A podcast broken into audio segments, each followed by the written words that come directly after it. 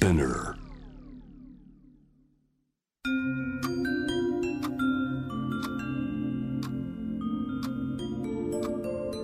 こんなこときっと取るに足らないからと性にまつわることを一人で悩み考えたことのある人たちへ。ここは気負わずに話せるお泊まり会。いつまでも終わらない会話の時間がその後の日々を支えるように個人的な思いの交換が私たちを救うのだ。私とあなたでおしゃべりを。私たちのスリープオーバー。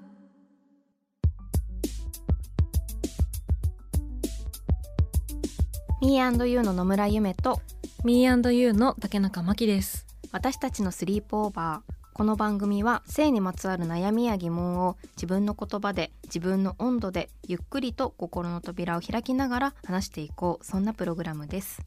今週末はクリスマスですね。皆さんはどんなクリスマスを過ごすのでしょうか？外は寒いですが心は温かくということで今回私たち2人でホリデーシーズンのセルフケアについておしゃべりしていきます。私たちのお泊まり会にあなたもぜひご参加ください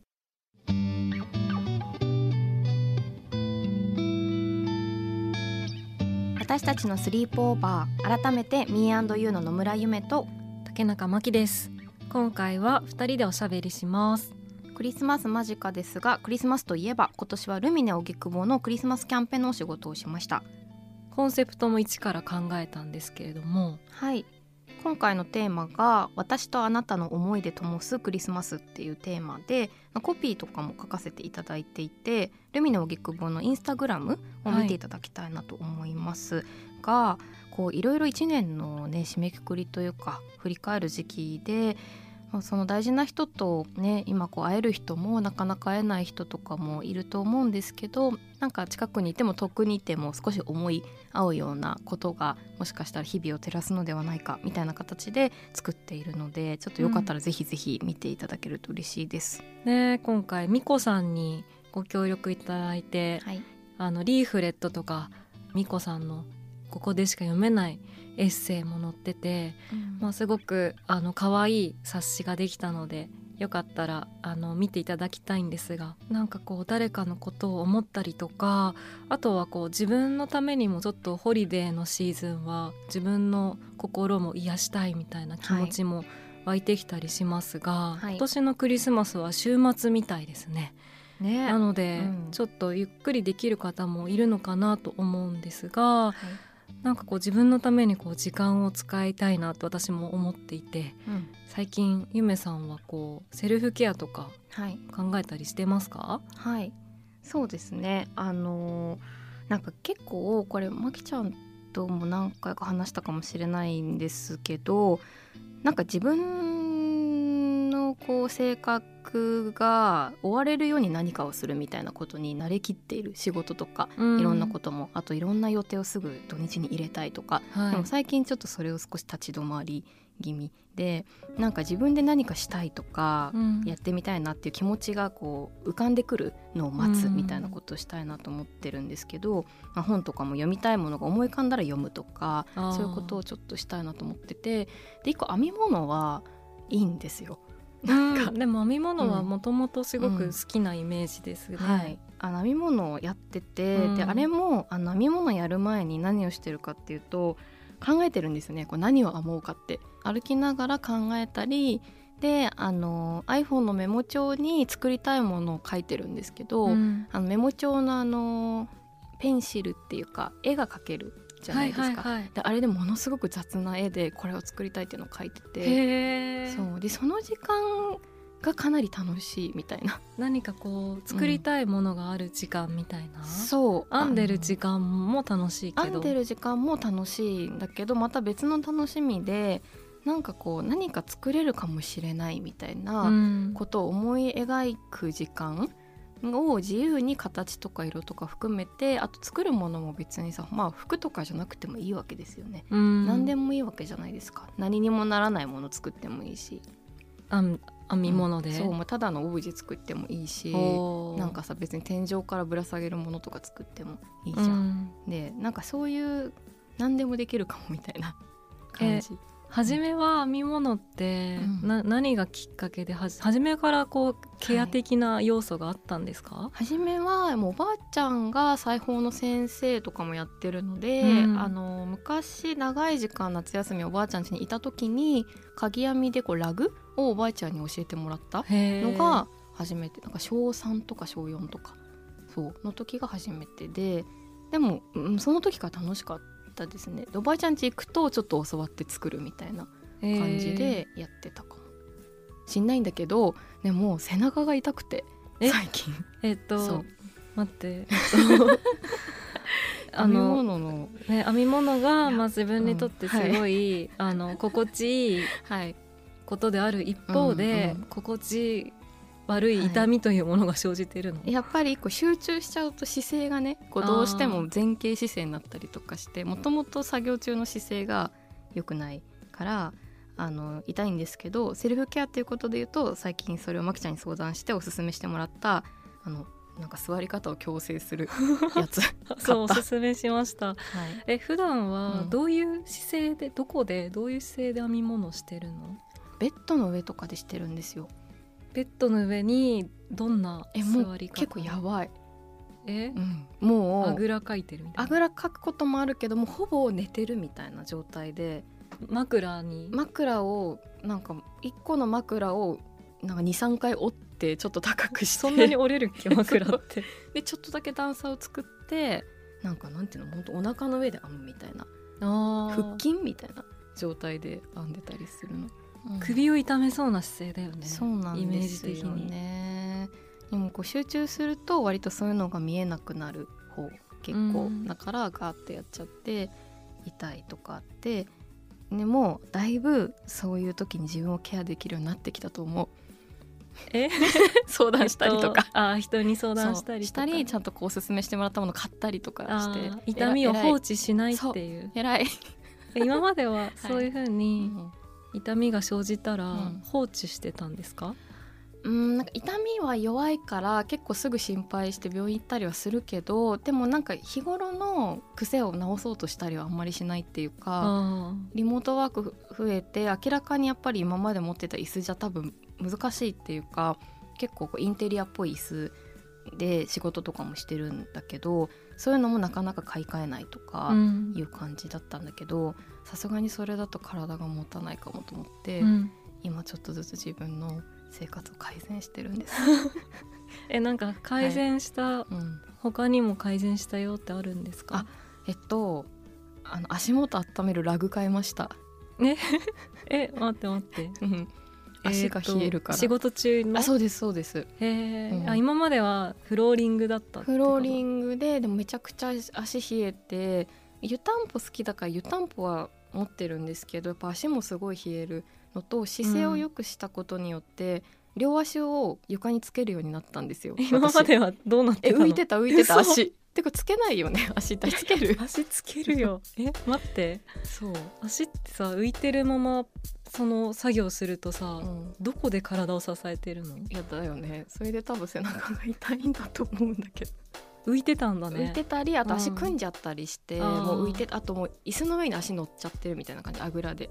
ああなるほどそういうのがかっこいいと思ってたかからっこいい。どういうこと？なんかオフィスとかで働いてる時に、はいなんかあはぐらとかで仕事してるとかっこいいかなって思ってた時期があって。い確かにたまにやってたよね。ね。そう。片足乗ってるわそうみたいな。そうそうそうなんかそういうちょっとやんちゃな感じがかっこいいと思ってた時期があって。でそれを家でもやってたらすごく辛くて。でさらに足をそう浮かせてるとなんか姿勢が悪くて。で最近ちゃんとスタイルシートをあの腰に入れたら足床につけないと座れないようなやつなんですよそれ。へ。なんでつけたら足が冷えるようになってー、うん。ラグを導入しました。あはい。じゃあどんどん快適な状況を作ってる、はい、これが私のセルフケア。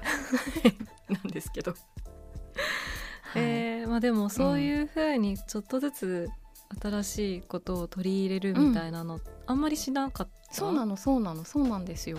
それは集中したりとか、うん。結構しちゃうタイプだって、うん。よくゆめさん言ってるけど、はい、やろうとしてることしか見えなくなるみたいな感じ、はい。でも本当そうなんだと思います。でこれが良ければいいとかで他のこと結構見えなくなっちゃったりとか、まあ、体痛くてもまあとりあえずこっちで突進するとか、うん。食べなくても大丈夫とかやっぱそういう感じのことが多くてでもなんかちょっと違うかもしれないなって全部否定することはないのかもしれないけれどもなんか少しずつできることあるかもと思って取り入れてみたら楽しいのとあとそこでなんか得てよかったものを友達とかもそれこそまきちゃんにこう話したりとか、うん。と共有するのも結構楽しいなと思って、あー。うん、それは大きな変化なんだね。そうなんです。でそれを共有すると前もこう、まあ、おみゆさんにその話をしたら、おみゆさんから靴下のおすすめが返ってきて あのあ温め系の？温め系のなんか足首のところがちょっとつぼ押しっぽくなってるらしい。結構ホクホクほかほかのたっぷりした感じの靴下のリンクが送られてきて、うん。なんかそういうものをセルフケアを交換し合うみたいなことができていい12月。いい12月。よかった。はい。まきちゃんはいかがですか？セルフケえー、でも私セルフケア結構私は割とそういうの考えるのすごい好きだし、なんかそういうもうセルフケアグッズみたいなのはかなり買う方なんですア、よ。もう楽天とかにさ日々チェックしてうん。もう次これ買おうみたいなのとか。何買うの？それって例えば。えー、もううん。でもそういう温め系もそうだし、うん。靴下とかもこの素材がいいんじゃないかとか腹巻きとか目の上に乗せるとか、いろいろ貼る系のやつとか、うんうん。なんかそういうものなどあと貼るって何？どこに貼るの？えちょっとああんま覚えてないからあんま詳しく言及したくないかも。どこだっけ、うん忘れちゃった。目目とかじゃなくて。目には貼らないと思うけど目には乗せるやつですね。あだからよよもぎのなんちゃらみたいなやつとか腰とかに貼るみたいな。とかなんかそういうのとかは見てるけどそれ以外で最近の気づきとしては、まあ、結構掃除とか整理することっていうのが一番自分にとってセルフケアになってるんじゃないかって、うんうん。まあ、すごい感じた出来事があって、うん11月とかは割となんかあんまり調子が良くないこととかが多くて心持ちもあんま良くないなみたいに思ってたんですけど、うんもうある日なんかこう気づいたらもう台所のシンクが、まあ、すごい汚れててでうん。ずっと気づいてたんだけどちょっと放置してたの。なんかもうこれ多分プロに頼まないと落ちないレベルのやつだなみたいな、まあ、水垢系が気になってしまって、まあ、でもそういうのってさ、まあ、時間が経つとついたりするものじゃん。うん。まあ、生活には支障がないけどなんか気になるなみたいなところを、まあ、すごいもやついてた日にもう徹底的にやったろうみたいな気持ちになって、まあ、家にあるお掃除グッズをいろいろ取り出してあのいろいろ吹きかけたんだけどなかなかうまくいかなくて、まあ、最後割とまあシンプルに重曹をやった時にあまりにも綺麗になりすぎて。うん。もうちょっと感動しちゃってなんかありがとうみたいな気持ちで結構力を入れたんだけへどー。うんでそれでまあ結構ピカピカになっへて、ー。まあすごいもう心のねよどみもね全て流されていったようなうん。気持ちになったわけですよ。あそういう、うん。まあ掃除？掃除そんなすごい得意とかじゃないんだけど、ーうん。なんか面倒くさいなって思ってたこととかをやったりすると意外とすっきりしたりとか、うん。それでなんか心の方にもなんか影響がある感じがして、そうね整理整頓や掃除うん。うんあるかなと思います。確かに。それも結構一日かけてっていうか割と時間かけてやったそれ取り組んだ？えー、でもねシンクは別に対して時間かけてない、うん。まあ30分ぐらい、あでもそれでそんな綺麗になったそうんだ。ねうん、でもそうなるともう、まあ、これから大掃除シーズンでもあるから、もう気になる場所を、まあ、一気にやるんじゃなくて、まあ、ちょこちょこすっきりしたい時のうん。なんかセルフケア的にやるみたいなのもありかもって思った。なんかちょっと違うかもしれないけどなんか私あんまり平日は、まあ、実はあんまり掃除全然できなくって、うん。なんかその仕事としてしまったりとかなんかそれで体力を使い果たすみたいにな、結構なっちゃったりすることあるんですけど土日にちょっとずつやりたい家事を書き出して、うん。あの掃除機かけるとかトイレ掃除するとかお風呂掃除するとかで、まあ、本当に家事なんですけど、まあ、その書き出してみてなんかちょっとずつやるとなんかすごい達成感がうん。ありますよね。ちょっとずつちょっねとずつやってもう私が普段あんまりそういうことを結構しないからかもしれないんですけど体力尽きるほどバーッとやるみたいな掃除とかでも、今日は一日大掃除デーにするぞみたいにするタイプっていうか、はいはいはい。こう企画っぽくしちゃうっていうか、でもなんかそのちょっとずつやってでその中に例えばネイルを塗るとか、うん。なんかそういうことも含めてこまごま書いてそれをちょっとずつやってった時のなんか私よくやってるみたいな、うん。感じが結構あるなと思って平日はあんまりそれできないんだけど土日はちょっとやるようにしたらかなりいいし寝つきがいい。えなんかわかんいないけど、ちょっとずつやることをしたら、うん。なんかうんいいいいんですよね。えー。なんかうん。私はちょっとずつやる派の人間なんだけど、うん。なんか毎日仕事とかもなんか結構細かくやること書き出してて、うん。プライベートっていうかまあ生活の中でやんなきゃいけないこととかも書かないと本当に忘れちゃうから、うん。花に水やるとか、なんかそのレベルもやっぱ忘れるからそういうのをさ書いてるんですけど、うん。なんか結構楽にできそうなやつを2つぐらいやるとなんか勢いづいて、うん。ちょっと困難そうな仕事とかもできるようになる気がするの。植物に水をやるとか、銀行に何々をしに行くみたいな、うん。まあ、散歩がてら行くかみたいな、うん。なんかそういうのやってるとちょっとこう乗ってくるみたいな、うんできる気がするみたいな、うんうん。ってのある気がする。なんかこれそんな正確じゃないかもしれないけどなんかで見たやっぱこう小さい成功をすごい積み重ねることがさ割と脳,、脳というかさ、うん。のなんかあるじゃないですか。成功報酬みたいなのあるよね。そうで私も仕事はやっぱ書き出すんだけど本当に細かいこと誰々にメール返すとか、うん。なんか何々のこう表作るとかそういうのもこうとりあえずテキストのエディターとかにももう箇条書きで書いてもう一個一個できたらチューリップつけてるんだけど。あチューリップなんだ。私は消してってるよ。あ消してってる。ででもさ1週間経った時にで、うん。リンゴでねリンゴマークであの Monday えーっと Tuesday Wednesday みたいにしててそこにこう箇条書きで書いてってずれたらずらしていくんだけど、うん。でそうで1週間終わった後にあこんなにやったみたいにしてる。チューリップの花がいっぱいみたいな。であの季節変わる時にチューリップから絵文字変えようかと思ったんだけどまあそこはいいかみたいな。なんかもっとなんか秋っぽいもみじとかにしようかなと思ったんだけど。まあへえ。いやもうあるよね。私は To Do Ist っていう使ってる引き続きもうアプリをもうまだ使ってるもうすごいね。8年ぐらいあ8年言い過ぎかもうん。7, 7年ぐらい使ずっってる。と使ってるよねそう。うん。私、まあ、仕事は私もちょっと割とねなんか時間区切ってうん。2時までにこれみたいな、うんでまあ大体計画ミスって、うん。そんな2時までにこんな大量の仕事できないから、うん全部オーバーしちゃうんだけど、はい。それでこうゲームっぽくやってるんだけど、うんまあでもそういうふうにこう時間を区切るタスクって考えると、うん。こうちょっと辛い時とか、うん。まあ、土日とかは特にねあると思うんですけど、うん。でも書き出すっていうのは仕事っぽくなるわけじゃなくて、うん。すごいなんかちょっと遊びみたいにうん。楽しく時間とかをそこまで厳密に区切らなければうんうんなる気がする。なりますよね、うん。書き出し方もね私もなんか全然綺麗な文字でリストっぽく書いてなくってなんかほんと裏紙とかにめっちゃランダムに書いてたりとかあしてでもやったものパーって線引いたりとかして、うん、なんかいいですよね。でもなんか手帳前さ一緒に買ったじゃないですか。この前月日っていう店で。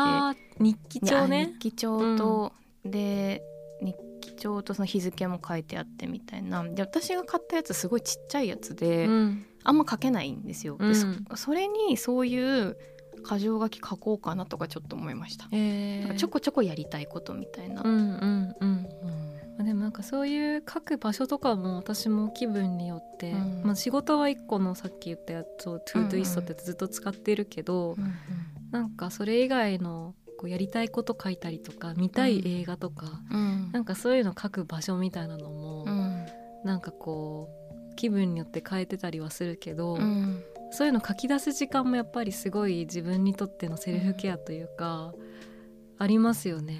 こう整理されていく感じというか。本当にそうですよね、うん。不思議だけどねなんかそういうのありますよね、まあ、日記書いたりとかね、ん。そういうこともそうかもしれないし、うん、なんかもう一個そのセルフケアのノートみたいなの私もこう、ままきちゃんもあるって言ってた気がするけど心身の調子があんま良くない時に見返すリストみたいなのもあるし、それこそこう今クリスマスシーズンとかだけどなんか休日にしたいことリストみたいなのとかもね,、はいはい。ある。ねうん。あるし本当に自分が好きなことみたいな。私その乗り物にちょっとローファイな乗り物に乗るのが好きだから、うんあのボートに乗るとかロープウェイに乗るとか、うん。みたいなことがなんか眺めるだけでなんかふわーみたいなうん。気持ちになるリストみたいなのあるといいよ結構いいですよね。とやりたいこととかうん。私もなんかやれるかわかんないけど、うん。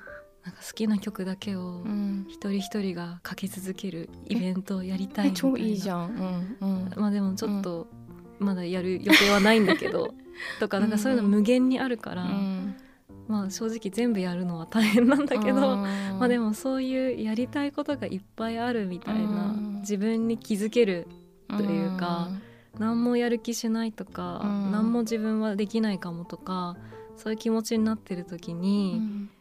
なんかいつか書いたそのリストが取り戻させてくれるというか、うんそういうことはある気がする。ありますよね、うん。いつもね元気なわけじゃね。なかったりするけど。でも実はこう書いてたりすると、あこの時結構なんかいろいろな思いが広がってたなとか膨らんでたなみたいなことに助けられることもあるっていうのは本当にそうだなと思います。ね、はい。自分を大切にするためのセルフケアよかったらリスナーの皆さんも教えてください。では最後にこんな質問。自分へのプレゼントを買うなら何を買う？ゆめさん何買いますこかれはすごい難しいなって思っちゃ思っちゃって。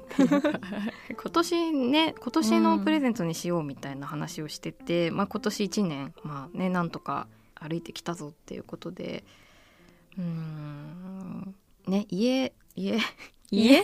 家？なんですけど。家家が欲しいでのもずっと言ってない言ってるじゃない？言ってる家言ってる。なんか家が不動産的に欲しいっていうことじゃなくてなんか本当に自分が本当ね概念じゃなくて 概念じゃない。あのこう自分がいいと思う場所っていうのをやっぱ作りたいみたいなそこで過ごしたいみたいな気持ちがはい。ありますね。今の自分の家はそうじゃないんだ。好きなんですけどこうあのね借りてたりするしうん。やっぱりこう、そのねもっと天井高い方がいいなとかあるじゃないですか。なんかこうなんですか何庭にさ、うん。あのロープああるじゃない？なんだっけ？あの移動できるさちょっとターザンロープみたいなやつ。とか庭に欲しいみたいな。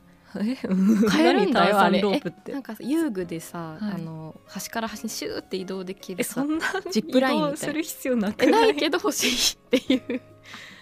じゃあはい。それに伴い随分広い庭がある家じゃないとね、そうターザンロープあと木もないと無理だよね。そうなんですよ。っていうのがあるんですけどはい。まあ椅子椅子ですえ椅子？はい現 めっちゃ実的に現実的はい、買えるものとしてはやはりちゃんとあの日々を整えていくっていうことを新たにした今年としては背中に負担をかけない椅子。はい、急に。はい。ですね。現実的に。でもそれはあった方があった方がいいですよね。ううん。ん、まきちゃんは？えー、私はうんプレゼントを買うとはちょっと違うけどあんまねなんか欲求がどうなんだろう。でもすぐに思いついたのは、え犬と暮らしたいから、うん。ある日目覚めたら犬がいないかなって思ってるけど、そもそも犬と暮らすために今考えてるんですけど、うん。家があの賃貸で犬、あはい。あのペット不可に住んでるので、まあ、そのためにはいくつかのステップが必要うん。なので、まあ、ちょっとその先かな。もうちょっとね。確かに家のことも好きだもんね今の。そう、今住んでる場所すごい好きなので、うん。まあでもその前そうねめっちゃ現実的で言うと、うん。まあ、いいいい素材のインナーで、あー。そう揃えたいみたいなのはああるかも。いい、うん、なんか結構素材でなんかこう気分変わったりするじゃないですか、うん確かに。なんかそういうおざなりにしてた部分などうん。をちょっと点検してうん。自分の肌とかに合う心地よくいられるようなインナーうん。などを手に入れたい、年末年始にすごくいいですね。そうだね。なんか変えたりする人いるよね。言いますよね、うん。割と一式まるっとねうん。変えたりする人とかも聞くし、うんうん。うちもなんかタオルとか割と一気に変えたりするあそう。家です私もでもタオルは変えようと思ってあます、ね。うん。なんか一個ずつ変えてもねもちろんいいんだと思うんだけど。まあでも同じ時に買うとねやっぱこううんうん。へたれ具合もさ、確かに。同じぐらいだったりするのでいいですね、うん。はい。私たちのスリープオーバー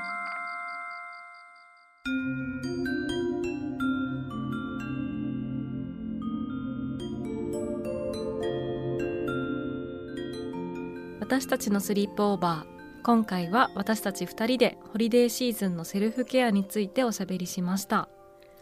はい。